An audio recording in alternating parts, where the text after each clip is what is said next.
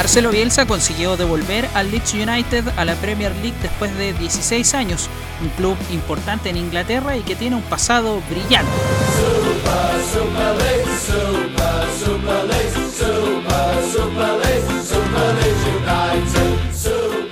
1964, el técnico Don Revie hizo que Leeds United volviera a la primera división después de un intento fallido, igual que Bielsa. Al término de la temporada 64-65, el Leeds terminó en la segunda posición de la liga detrás del Manchester United. Al año siguiente repitió el segundo lugar y deslumbró a sus aficionados con su gran fútbol.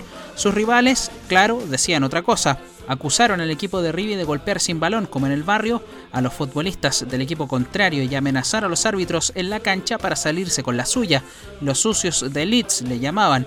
El maestro de la trampa fue el volante Billy Bremner, quien lesionó a más de algún compañero de profesión. El Leeds United siguió su alza meteórica y en la temporada 67-68 ganó la Copa de la Liga. A la temporada siguiente ganó por primera vez la Liga Inglesa.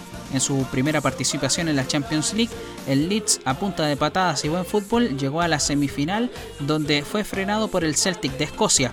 Don Rivi y su sucio Leeds volvieron a ser campeones en la temporada 73-74 y al año siguiente llegaron a la final de la Champions League, la que perdieron a manos del Bayern Múnich de Gerd Müller. Después de eso, el Leeds comenzó su debacle. Ahora Bielsa y sus dirigidos tendrán una oportunidad única e histórica de acercarse un poquito a ese pasado exitoso y lavarle la cara a los socios de Leeds.